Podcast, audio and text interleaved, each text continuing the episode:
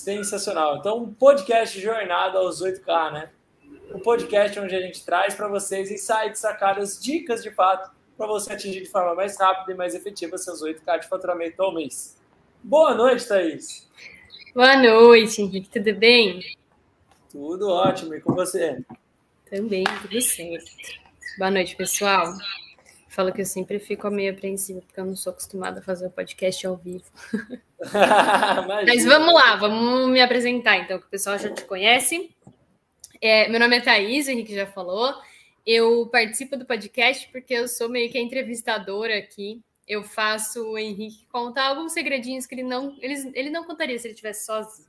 Garanto que eu cutuco um pouco e trago as, as dúvidas aqui de vocês. E hoje o assunto do podcast vai ser como vender, né? É, Henrique, conta um pouco da onde que você acha que um engenheiro é, é necessário saber vender?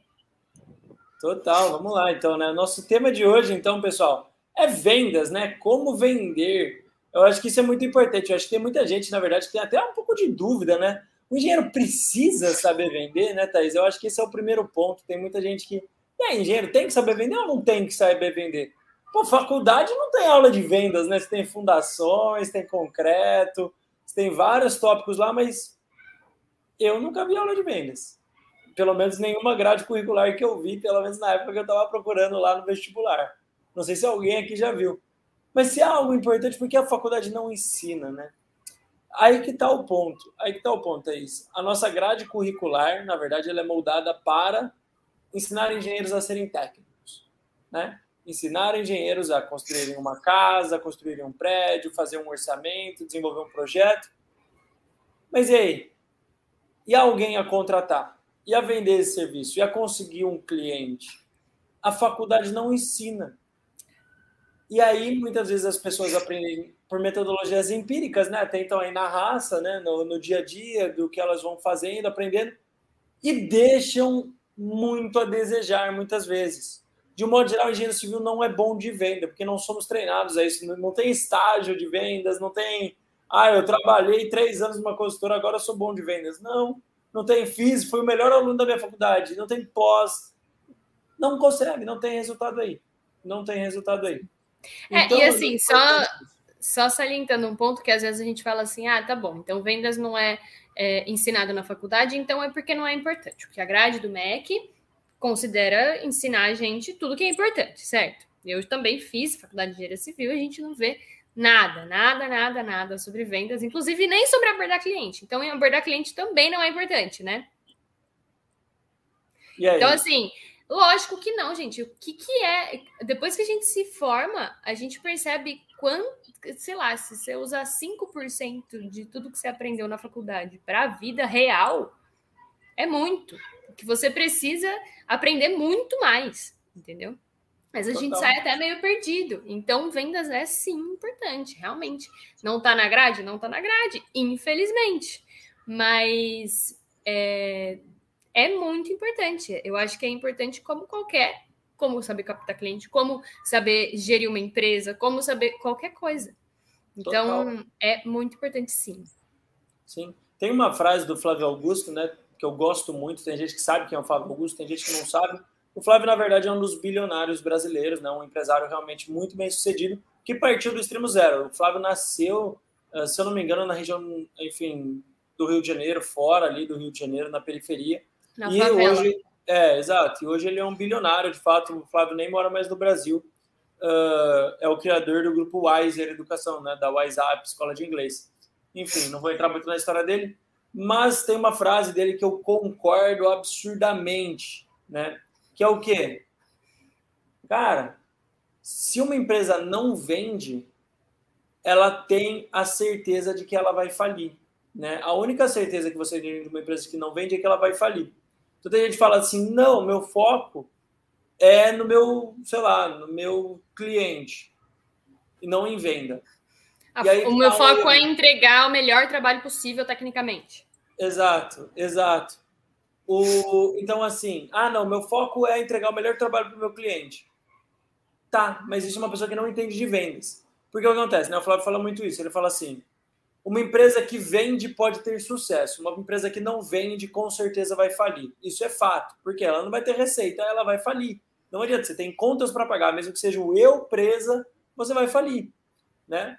E aí o que ele fala? Que vendas, na verdade, é entregar o melhor produto para o seu cliente. Porque você não consegue vender constantemente se você não estiver entregando um bom produto. Se o seu cliente não estiver tendo resultado, porque ele não vai te indicar, você não vai conseguir indicação, você não vai conseguir fazer prospecção direta, você não vai conseguir ter frequência de cliente. Então, sim, venda é ter o seu cliente em foco. Sim, venda é ter o cliente como centro da sua empresa também. Então, vender é essencial. Vender é essencial. E você falou uma coisa, né? Uma pena que a faculdade não ensina vendas. Eu discordo. Ainda bem, pessoal, se parar para pensar. Porque quem aprende se destaca um absurdo. Se destaca um absurdo. Por exemplo, eu sou uma das pessoas que acredito muito em engenharia diagnóstica. Eu sou apaixonado pela engenharia diagnóstica. E, infelizmente, ela não está na grade curricular, porque eu acredito que todo engenheiro iria crescer. Pode ser um projetista, pode ser um gerenciador de obras, pode ser um orçamentista. Cresce muito entendendo de patologia de engenharia diagnóstica. Porém, o fato de esse conhecimento estar restrito na mão de parte da classe de engenharia e arquitetura, uma pequena parcela, diga-se de passagem, faz com que essas pessoas tenham mais resultado. Porque elas são um prestador de serviço escasso, uma mão de obra escassa. Sim. Muitas vezes você mesmo que está assistindo a gente, escutando essa live, nunca, nunca viu um outro engenheiro diagnóstico, não conhece ninguém na sua região. E você é engenheiro, você é arquiteto, você vive isso no seu dia a dia. Imagina seu cliente, um síndico, um advogado, um médico, um dono de imobiliário, não conhece nenhum. Entende? Sim. Mas, talvez seu laptop esteja com um pouco de som, acho que está dando um pouquinho de eco, tá? Não sei. Não tá? Não, mas eu posso abaixar o volume aqui. Peraí, peraí. Então, assim, esses fatores são muito importantes. Esses fatores são muito importantes. Então, sim, vender é essencial, né? Ó, tem uma galera aqui que está concordando com a gente, muito legal, ó. ó o pessoal aqui, Juvencio, está concordando, né, com a gente. O pessoal da Glasa Engenharia, massa, massa. Então, assim, é importante ter essa percepção. Cara, se você não aprender a vender, você não vai ter. E assim, até alguém aqui falou aqui para cima: ah, a faculdade só ensina a gente a ser empregado. Nem isso. Ela te ensina a parte técnica. Porque você ser parte de uma empresa, por exemplo, você ser um funcionário, exige outras é, habilidades suas. Habilidades. Como, por exemplo, saber trabalhar com outras pessoas, saber cumprir prazos, se vender para o seu chefe para pedir um aumento algum dia, ela também não ensina isso. Ela hum. não, ela não te ensina, entende? Então, é uma coisa que a gente vai falar mais para frente, né? Que todo mundo se vende. Você ter, esteja você consciente disso ou não, né? Ah, que legal. Isso eu acho muito interessante, Thaís. Tem muita gente que chega para mim e fala assim: Henrique, eu não gosto de vender, eu não vou vender, eu odeio venda. O que a pessoa não percebe é: todo mundo vende você queira ou não. Aí você tem a opção de aprender a vender bem ou continuar vendendo mal, provavelmente, e pagar o preço disso. Eu lembro que quando eu fiz engenharia civil, eu falava assim pro meu pai: pai, eu vou ser calculista, porque daí eu não tenho que lidar com pessoas, porque eu era muito ruim de lidar com pessoas. Vim melhorando, mas é uma coisa que a gente vai trabalhando isso, né? Ele dava risada na minha cara e falava: tá bom, tá bom, a vida vai te ensinar. Gente, o que, que é lidar com pessoas? Existe alguma profissão mesmo que você seja, sei lá, desenvolvedor de software, o seu cliente é uma pessoa. Você tem que lidar com pessoas, né? Você tem que estar. Tá, então, não existe isso de não saber se vender, de não. Ah, não. Eu, eu não, não eu sou empregado numa empresa, então eu não, não preciso de venda, Henrique. Não tem nada a ver isso que você está falando, eu só vou ver para a parte técnica. Esse é um ponto importante que eu acho que da nossa live. As pessoas confundem venda com transação financeira, são coisas distintas. Vender, por exemplo, pode ser vender uma ideia. Você mesmo comentou, poxa, Henrique, eu sou CLT, eu sou engenheiro civil, sou CLT. Eu tenho que aprender a vender? Realmente é algo necessário para mim? E a verdade é sim, com certeza. Porque você tem que vender a ideia para o seu chefe de que você é o melhor funcionário e o mais indicado para receber aquela promoção. Você tem que vender a sua ideia, engenheiro civil tem que vender a ideia para a equipe de obra, por exemplo, quem, tá, quem é gerenciador de obra, para a equipe cumprir o prazo, para eles trabalharem duro. Tem que vender. Engenheiro diagnóstico tem que vender o próprio laudo.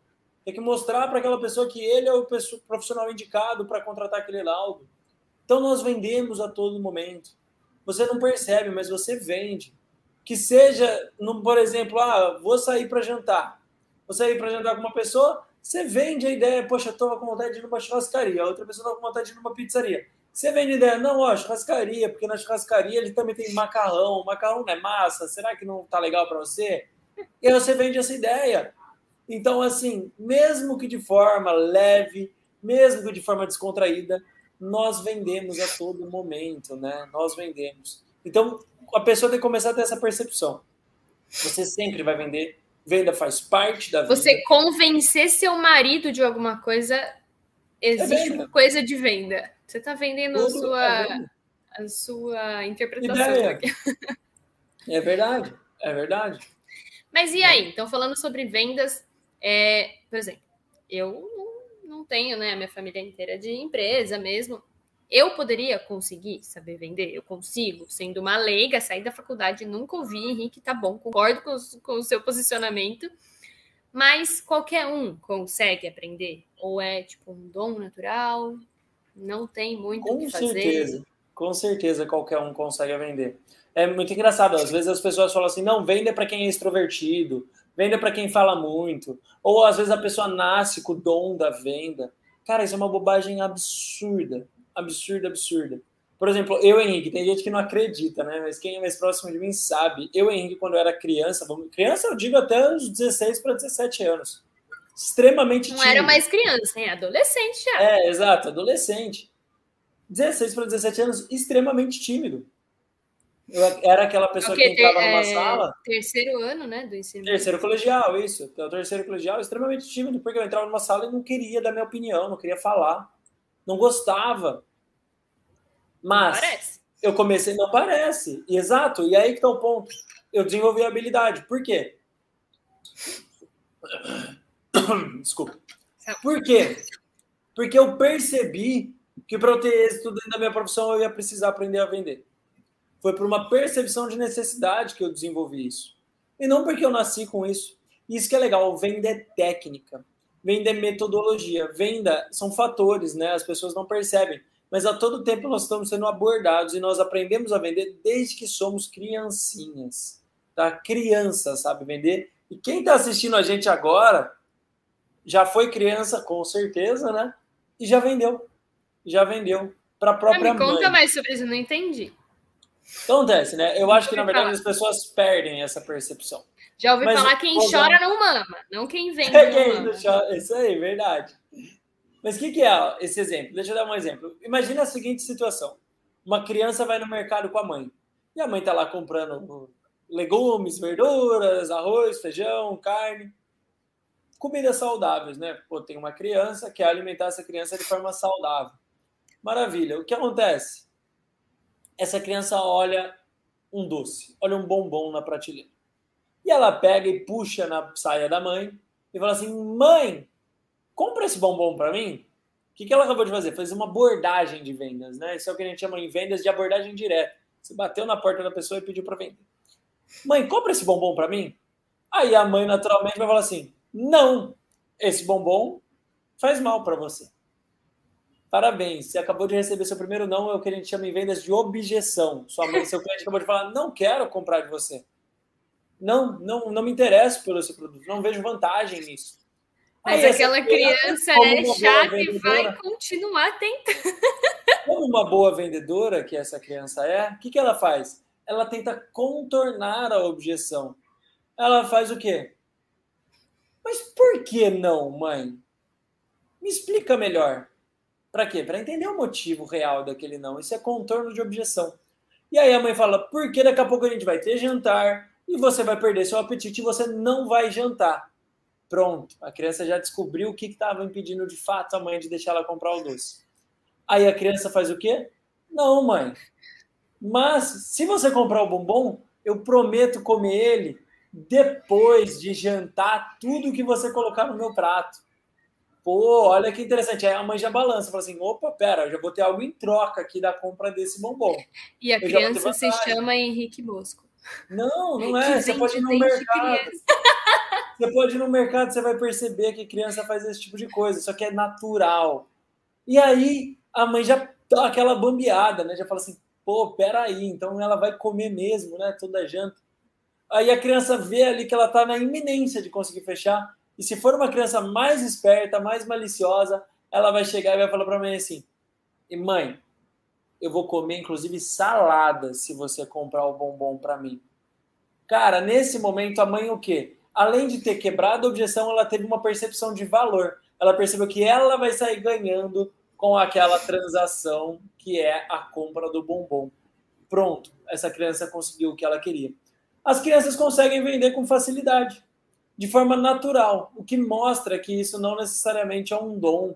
Isso é algo que, na verdade, muitas vezes nós perdemos ou deixamos de afiar. Você pode ter o melhor dos machados, se você, com o passar dos anos, não afiar ele, ele vai parar de cortar. Então, na verdade, é essa questão. Com o passar dos anos, ou você vai é, atrofiando suas habilidades de venda, ou você vai desenvolvendo elas. É como uma musculação. E é muito importante pôr em prática, né? Saber sua teoria também não funciona. E o bom é saber que se é uma habilidade, quem nunca fez também, quem não era criança Henrique Bosco, vendendo para mãe, é, consegue, né? Quem nunca fez musculação consegue começar em algum momento, né? Tá tudo bem, ah, é uma habilidade.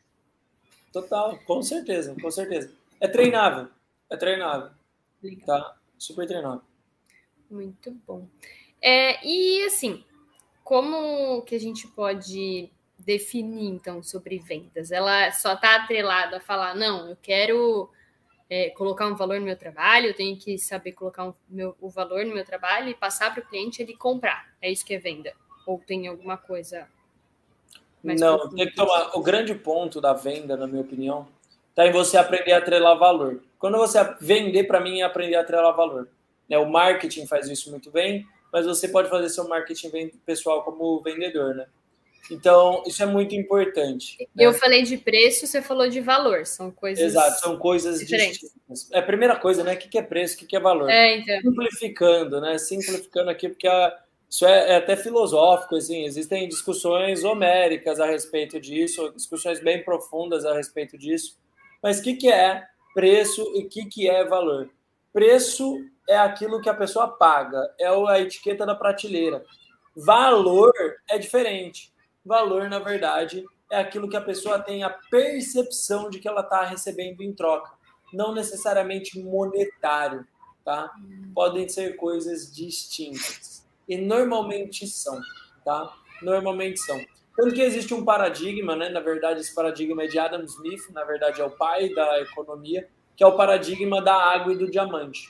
Como assim, né? O que, que quer dizer com esse paradigma? Esse paradigma ele fala o seguinte: como pode a água, que é um item essencial à vida, é a base da vida, ser algo tão barato e tão acessível, enquanto um diamante, que tirando funções, vamos colocar aqui de engenharia, né? Vamos colocar o seu uso mais comum, que é joalheria.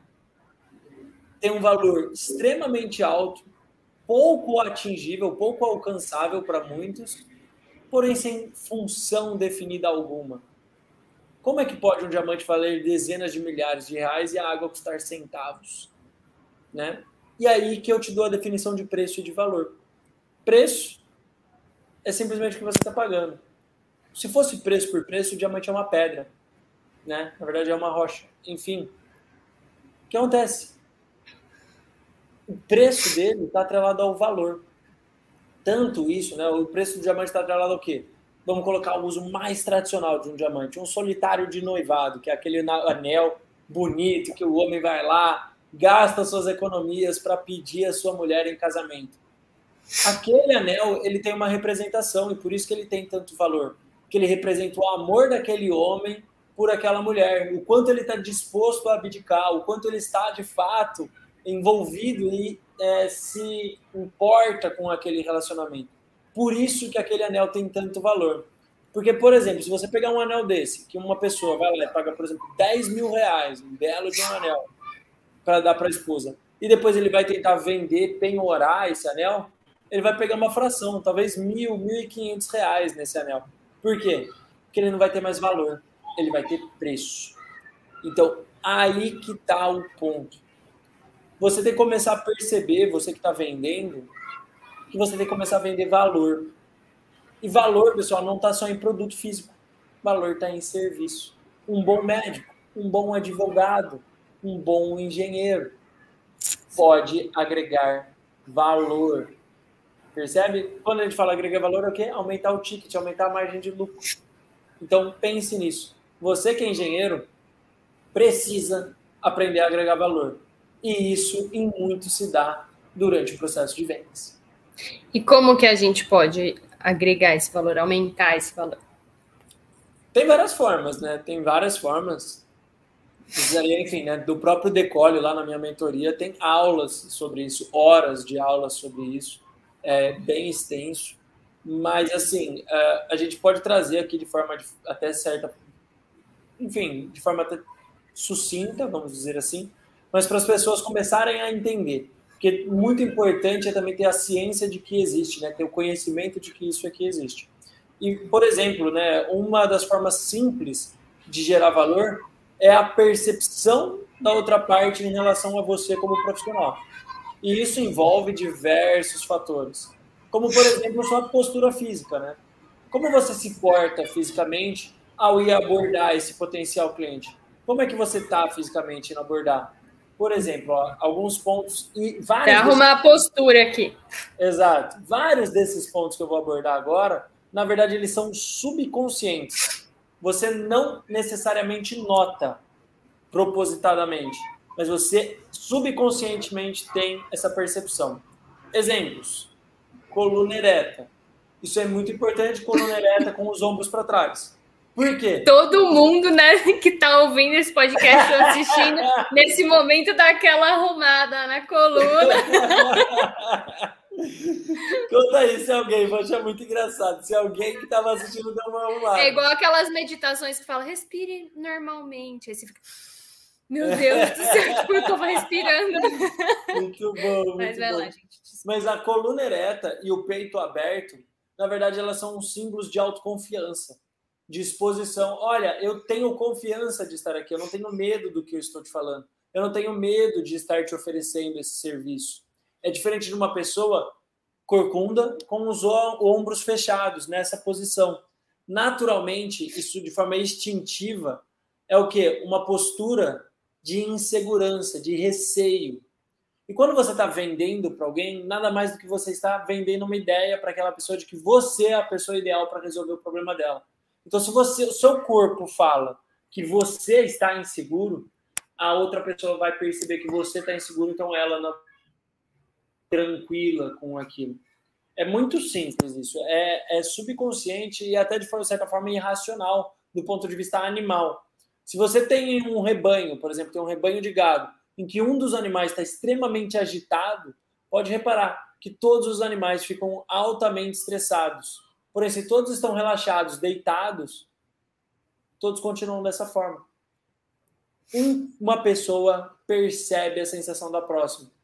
Não é à toa que, por exemplo, em uma, uma festa, em alguma coisa, quando uma pessoa começa a correr, todo mundo começa a correr. Hum. É pelo, inclusive o nome disso cientificamente, a pessoa chama, né, de forma um pouco mais popular, de efeito rebanho, que as pessoas saírem uma seguindo as outras por esse instinto. Sem nem saber o motivo. Sem nem consciência do que está causando aquela fuga. Então, isso é muito importante. Mostrar as mãos, né, palmas abertas, é muito importante, porque mostra que você não tem nada a esconder. Deve-se evitar, por exemplo, ao abordar um cliente, estar tá com a mão cruzada atrás das costas. É, você, você imagina abordar alguém com o braço. É que aqui não dá para ver, mas você imagina você falar com alguém de braço cruzado. É, é cara, é a primeira vez que você está falando com aquela pessoa. Você quer que ela tenha abertura com você, né? E como Sim. que você vai querer que ela tenha abertura se você mesmo tá cruzando o braço numa posição de tipo, ah, tô... É indiferença, representa é, indiferença o braço cruzado. Né? Desconfiança, enfim. Então, cara, querendo ou não, vocês querendo aceitar ou não, a aparência importa na vida importa. e hora da venda, já que a gente falou que venda é basicamente tudo, né? É, como assim, né? Como um engenheiro então pode saber vender e, e saber qual o que usar ali, né, para melhorar pelo menos essa parte de venda? Sim, é, essa questão de linguagem corporal é muito importante. Ah, a questão da própria linguagem que você vai utilizar é muito importante. O engenheiro tem que tomar muito cuidado com a linguagem no momento da venda. Porque o que acontece? No momento da venda, se o engenheiro ele não consegue se é, comunicar de forma clara, ele vai desconectar.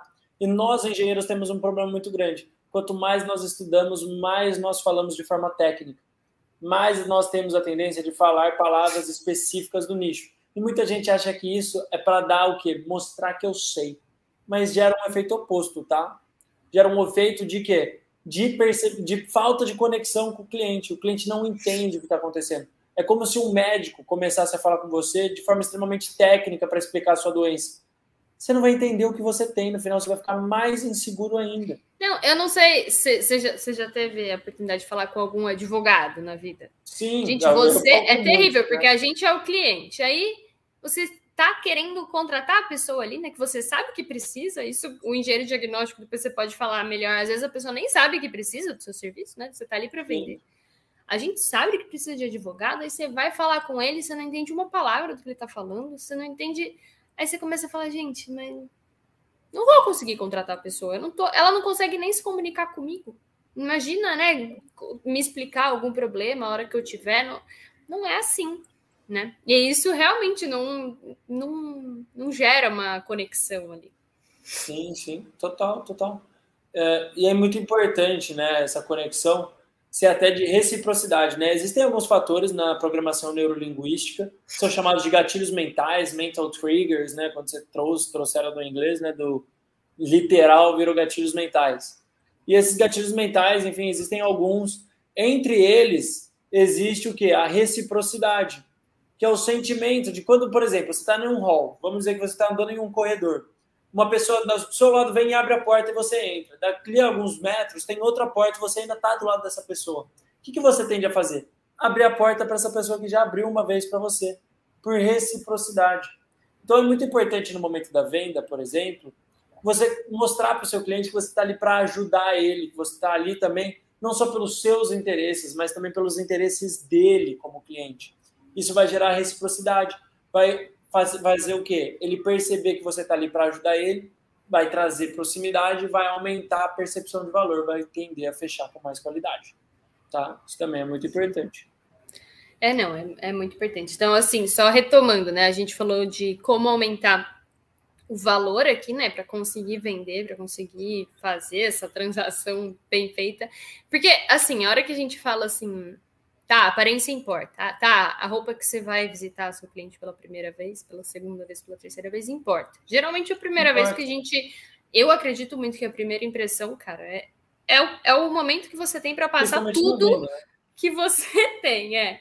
Para né, mostrar seu valor, para mostrar que você é capaz, para mostrar. Sim. E Pode bater o pé o que for, mas importa. A gente julga as pessoas pela aparência. É natural pra gente. É natural. Sim. Senão você não se arrumaria para um primeiro encontro. Simples total, assim. Total, É simples assim, ó. Um, um exemplo disso muito prático. Né? Total, total. Um exemplo bem prático disso, né, Thaís? Por exemplo, eu já fui algumas vezes para o Rio de Janeiro, enfim, a gente é brasileiro e, de modo geral, no Brasil isso acontece. Cara, tô falando pro Rio porque é uma das cidades mais perigosas que eu frequento, assim, com uma certa enfim, constância. Algumas... Você está no Rio de Janeiro, você está cruzando uma pessoa na rua. No Rio, você sempre fica naquele negócio. E aí, o que, que, vai acontecer aqui, né? Eu vou ele vai me assaltar, eu vou assaltar ele. O que, que vai acontecer? Os dois estão tensos ali.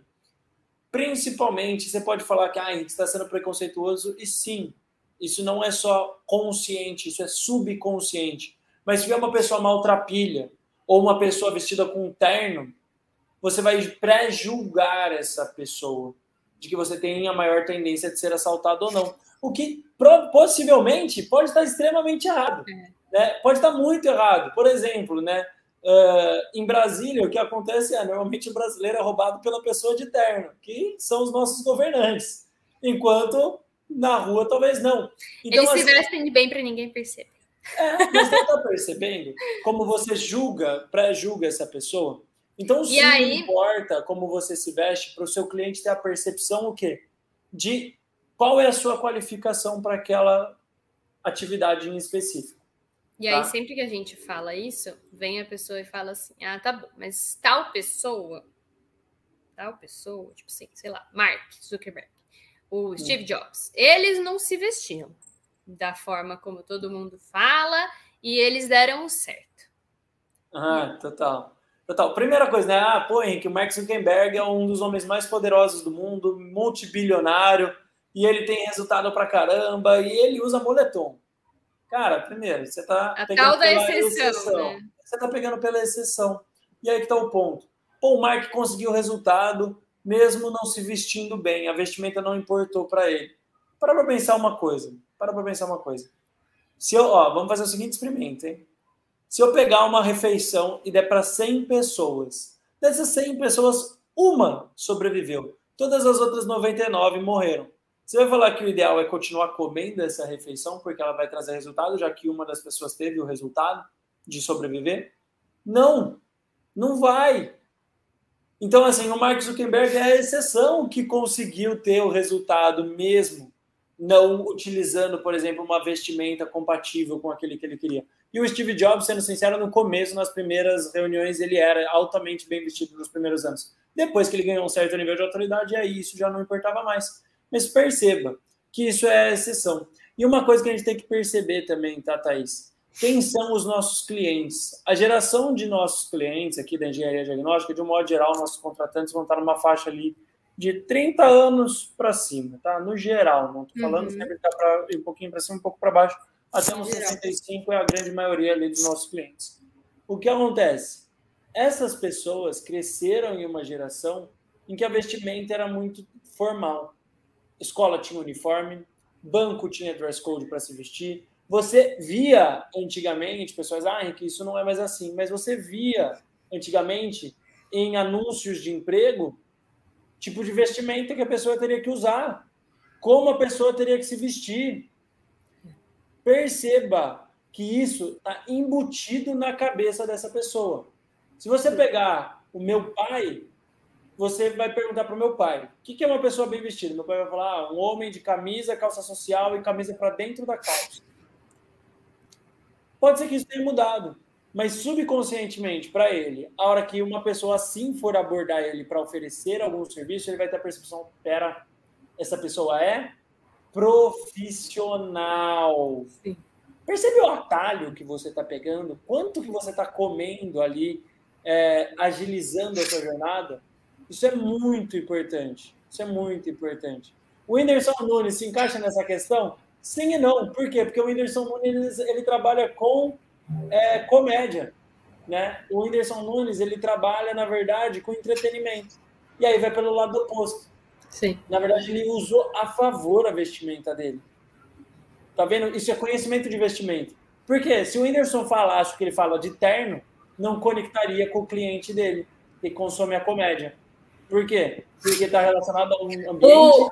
sério. O Afonso... ele usa lá a regata, ele usa a regata, a bermuda, conecta com a pessoa que está no é. momento de descontração. Então, isso é conhecimento do seu cliente-alvo.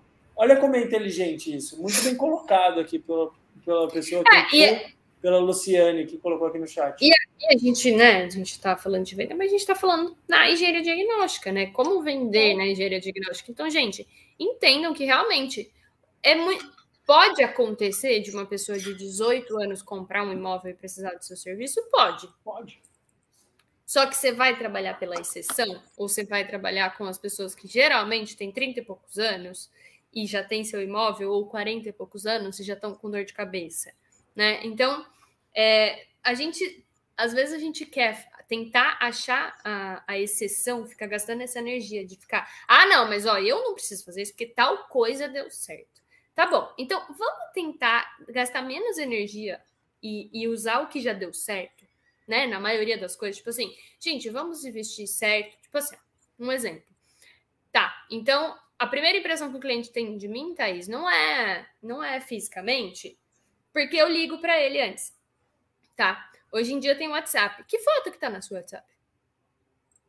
Tá você de biquíni com cerveja na mão? Desculpa.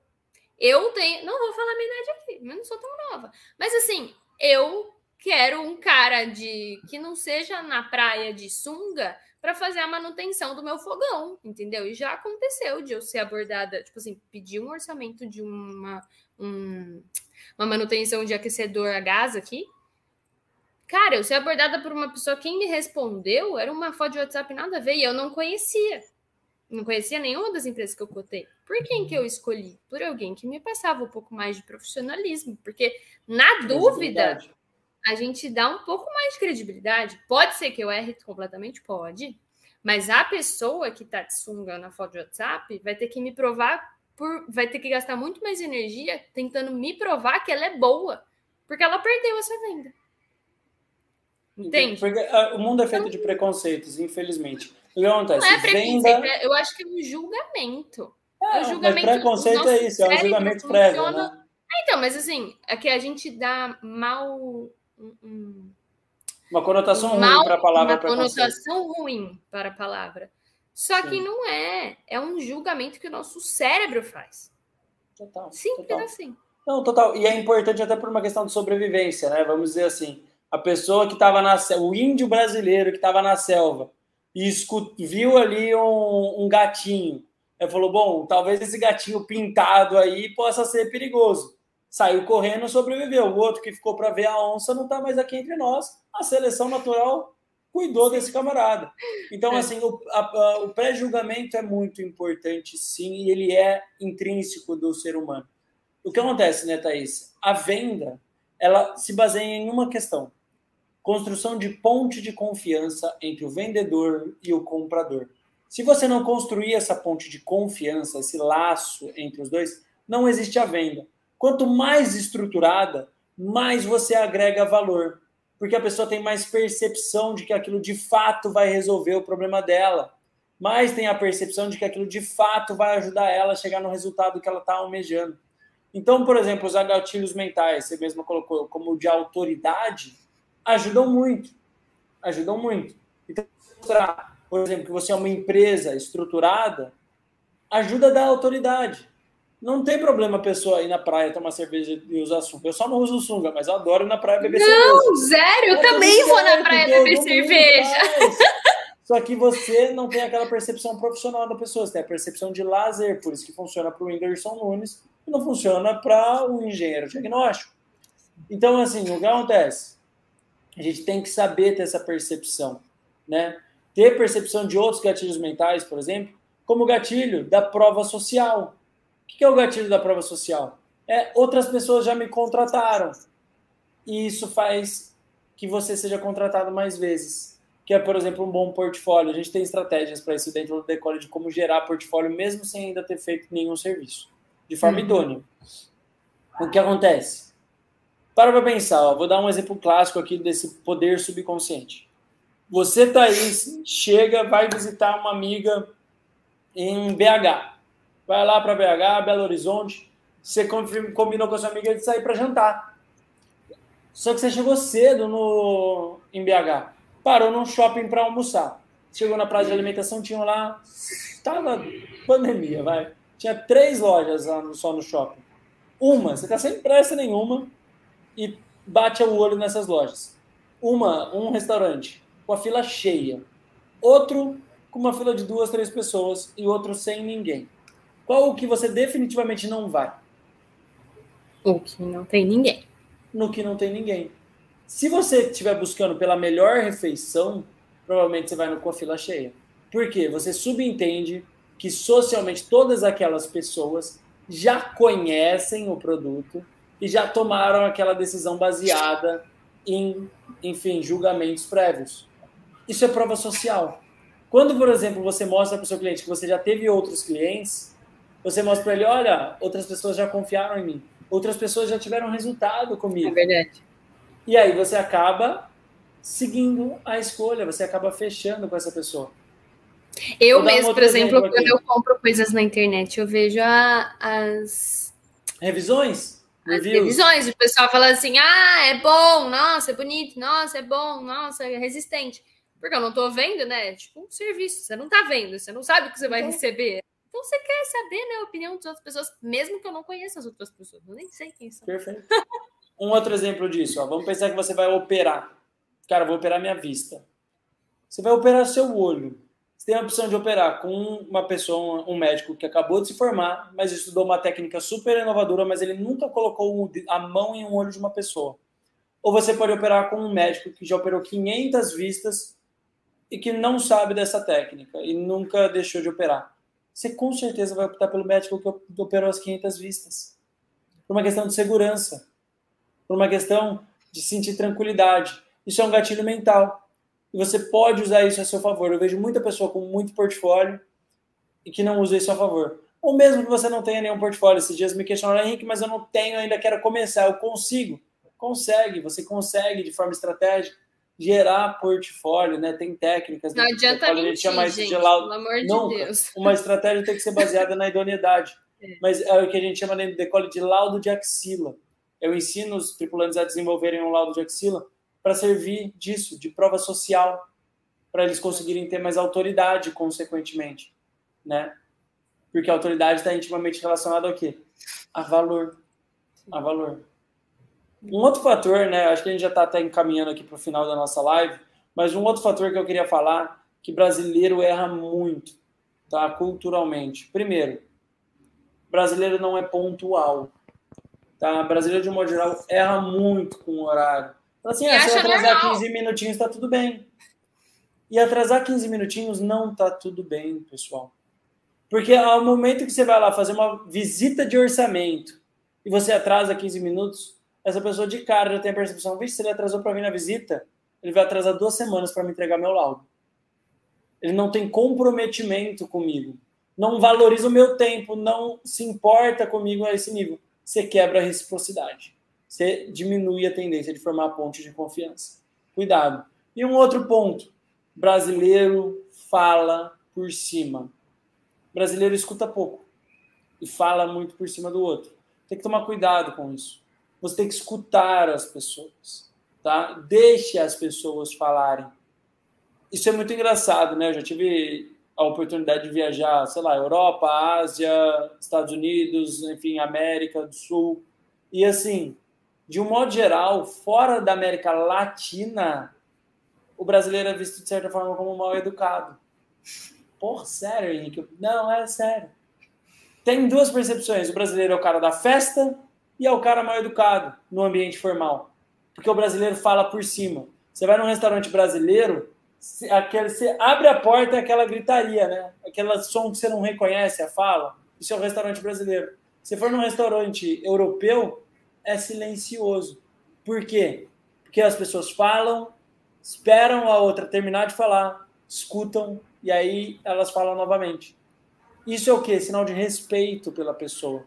A pessoa vai ter a percepção de que você se importa com o que ela tem a dizer para você. Então, minha dica: escute. Escute. Isso vai influenciar drasticamente no seu poder de venda e no seu nível de resultado nesse momento de apresentar uma proposta, ou de fazer uma visita preliminar para entender o problema que seu cliente está tendo. Sim. E eu aqui me segurando para não te cortar, hein? Fui. É, então. Porque a gente tem realmente essa mania de falar por cima, né? Tipo, ai, a gente é muito. Ai, nem sei a palavra aqui para isso. O brasileiro é muito expressivo. É muito o brasileiro é altamente expressivo. quer, né? Falar, quer o quanto mais, mas realmente tem que, nesses momentos, né, que a pessoa está ali para falar sobre, na né, engenharia diagnóstica, seu cliente está ali para falar o problema que ele tem, escute, porque você vai. Ah, escute e absorva, né? Não adianta só fingir que está escutando e pensando na morte da Joana. Tem que absorver para entender como você uhum. pode é, atender da melhor forma, levar ele para o que ele precisa e ser o melhor profissional ali para atender ele. Muito bom, muito Total. bom. Espero que vocês tenham gostado, gente. Um abraço, galera. Um prazer estar aqui com vocês. Bora decolar.